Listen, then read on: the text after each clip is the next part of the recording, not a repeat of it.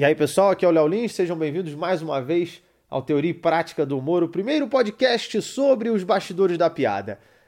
É, eu confesso que eu estava fazendo o episódio de hoje a ser sobre outro tema. É, material de stand-up, construção das piadas, como eu venho abordando. Mas essa semana a gente teve a estreia de, de dois comediantes, né, dois colegas, dois late night shows.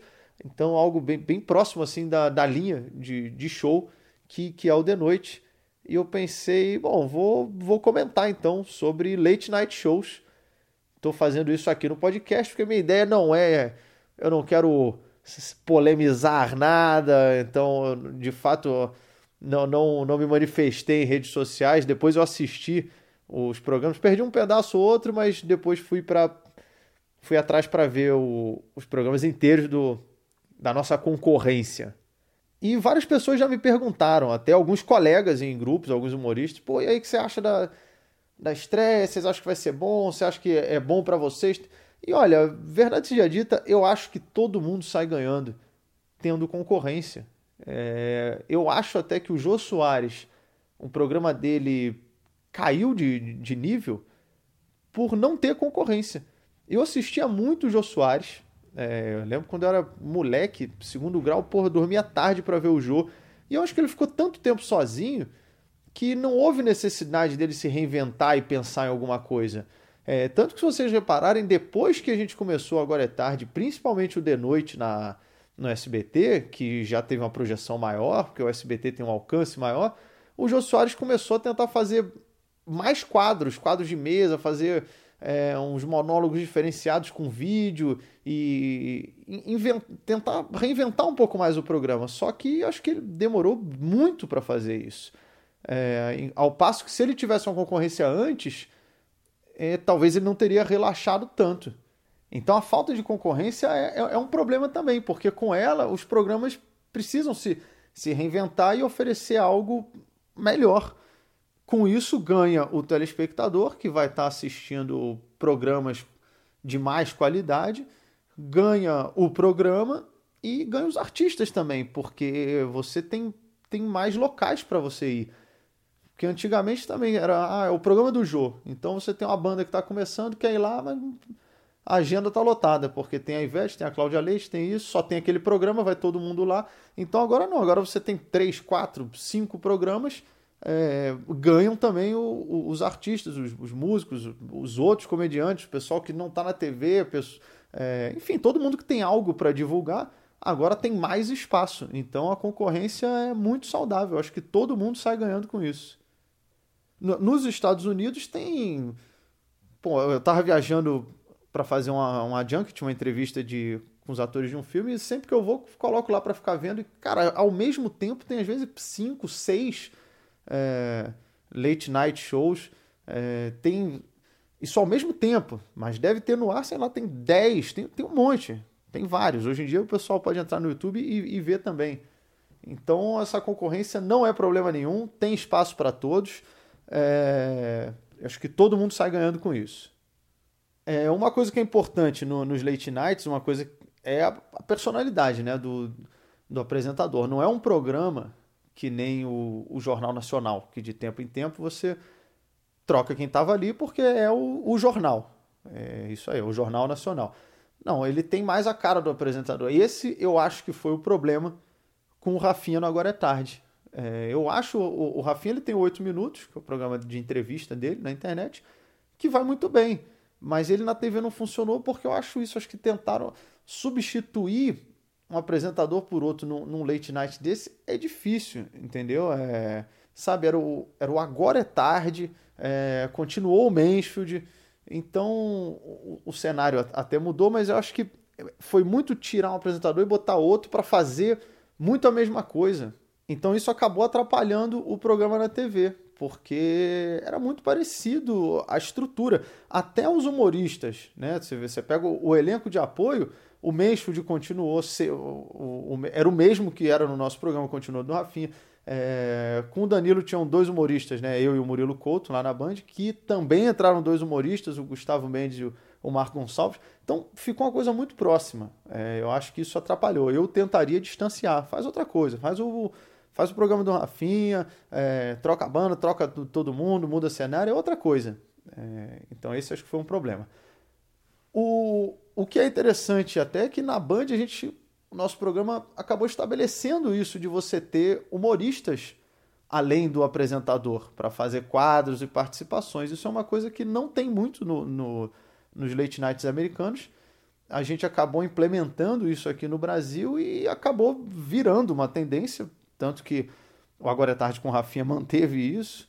O, o Porchat tem o, o Paulo Vieira lá também, que é um, um comediante muito bom de palmas. Então a gente acabou lançando essa versão brasileira do Late Night. É, sobre o Porchat e o Edneu, desejei sucesso para eles. Tenho amigos, é, conheço o Porchat, trabalhei quatro anos com o Porchat no Comédia em Pé. No Rio de Janeiro a gente fazia, tinha vezes 10 shows por semana, então, porra, vi bastante o Porchat. É, talvez não tanto quanto hoje em dia na TV, que o Porchat tá em tudo. Mas já via ele bastante desde aquela época. E o Adnet também, já fizemos alguns shows juntos, acho ele um excelente comediante, um cara com vários recursos de imitação, de voz, um grande músico. Vi ele fazendo improviso no Zé, no Rio. Enfim, é... realmente são colegas, então eu desejei boa estreia para eles, para o pessoal que está no roteiro, que eu conheço também. É, o Vitor Sarro, o Gustavo Martins, é, o Rogério Morgado, o Vitor Camege, o Diego Pignataro, que é o diretor do programa do Pochá, trabalhou com a gente também no, lá na Band. Tudo isso é mais um motivo para essa concorrência ser saudável. Sobre a estreia de cada um, é... eu acho que a estreia do, do, do Porchat, sendo bem sincero, eu resumiria numa frase que às vezes menos é mais, sabe? Foi, foi uma estreia boa, um programa de estreia ok, mas eu acho que teve muita coisa. E eu acho que às vezes menos é mais. É um, um velho ditado. É claro que, enfim, falar depois que fez é, é muito fácil, é... mas o programa teve pontos positivos, pontos negativos, assim como toda a estreia, assim como praticamente tudo. Né? Eu achei que o, o, a abertura do programa foi muito boa. O Code Open, não, não sei quem escreveu, mas achei muito bom. É... Durante o programa, achei o Porchat muito acelerado. Às vezes é, é, é um pouco o jeito dele. E o entrevistado acabou falando pouco. Tanto que eu confesso que eu até pensei, foi bom, realmente o Porchat vai substituir o jogo, porque o entrevistado não fala. Mas, mas no dia seguinte não, não teve isso. Entrevista com o Tiririca, achei que foi uma condução fluiu melhor. É, então, talvez fosse um nervosismo de estreia, enfim, não, não sei.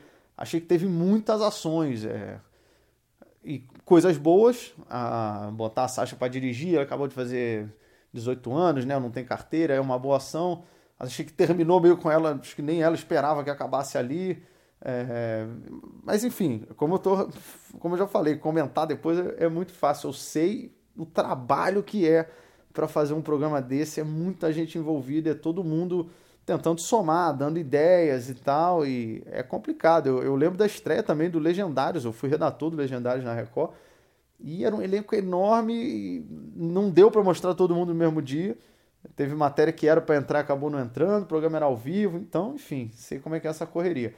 É, o do Adnet, eu confesso que eu tinha bem menos expectativa que o do Porchat. Talvez esse tenha sido um outro problema da Record ter colocado uma divulgação monstruosa em cima do. O Porchat estava o dia inteiro na TV, em vários programas, é, fora que já teve na Olimpíada, fora que ele está no, no, jornal, na internet, na propaganda, no smartphone, na voz do Waze, no cinema, no, no teatro. Meu Deus, cara. Sabe, eu eu, eu vejo mais ele do que minha mãe. Sabe? Acho, que deve, acho que quem morre quando chega no céu hoje é o Porchat que recepciona.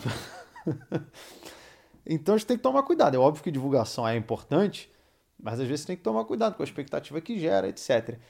E, e terminou o programa, entrou, fala que eu discuto, falando do Porchat como exemplo de comediante e metendo o pau no, no, no Danilo e no Rafinha. Aí eu achei isso é muito babaca isso, porque fica uma coisa muito chapa branca. Pode até ser. Ah, não, mas é a opinião do cara que montou o pastor. Eu acho que parece, ah, vamos defender o nosso e, e criticar a concorrência. Eu, sabe, acho. A, achei meio.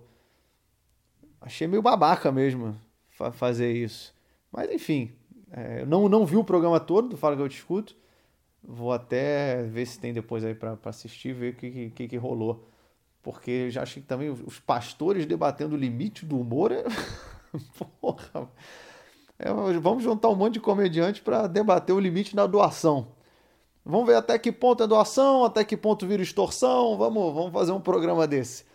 É, e eu confesso que eu, eu, eu pensava assim: ah, o do Porchat vai, vai, vai ser excelente a estreia. E o do Adnet, eu, eu não sei não, viu? Tô, tô meio cabreiro. É, e expectativa é sempre perigoso. O do Adnet, acho que por estrear, talvez, ah, bom, vamos ver o que, que vai ser e tal. Eu, eu acho que ele distanciou até do que, do que é o de noite, do que é o programa do Porchat. Eu acho que é meio que outra proposta, é um outro horário, ele entra mais cedo, é... mas também muitas ações, muitas ações. Só que como é um programa semanal, ok, dá para você ter uma extravagância nesse ponto, mas também acho que às vezes um pouquinho menos. Mas eu gostei, gostei da condução, achei que foi bem. É... Parece que de Ibope não foi muito bem, o que é uma coisa muito ingrata às vezes em TV. É... Pra vocês terem uma ideia, a série do Seinfeld que, porra, é um sucesso, uma sitcom que inspirou toda uma geração de stand-up aí que começou. É, eu comecei a escrever stand-up por causa do Seifel. É, acho que vários aí, que, acho que Rafinha, Danilo, Oscar, é, Mansfield, é, o Cláudio Torres Gonzaga. Enfim, o Seinfeld, a primeira temporada não foi muito bem. Foram cinco episódios, só que isso foi no final da década de 80, se eu não me engano, no começo de 90. Mas o que falaram é que hoje se a série do Seinfeld estreasse hoje, com os números que ela teve de Ibope, ela seria cancelada na primeira temporada. E, porra, a gente ia perder uma das melhores séries, uma das melhores sitcoms que já teve na TV. Porque na terceira, ela foi bem de crítica, mas não foi bem de Ibope. Depois, na terceira temporada, começou a crescer o Ibope quarta e depois estourou, virou um fenômeno, né? Eu sou muito fã da série. É, o Larry David, em parte, é um dos grandes responsáveis pelo, pelo sucesso da série. Quem não viu, recomendo ver o Seinfeld e o Segure Curb Your Enthusiasm. Acho que é Segura a Onda, traduziram assim, do Larry David. Passou na HBO, faz o download pirata aí e, e assiste aí, que vale a pena. Então, então parece que, os, que o programa da Disney de Ibope não foi muito bem, mas eu achei, achei uma, uma boa estreia dos dois aí. É, como eu falei, com pontos altos e baixos.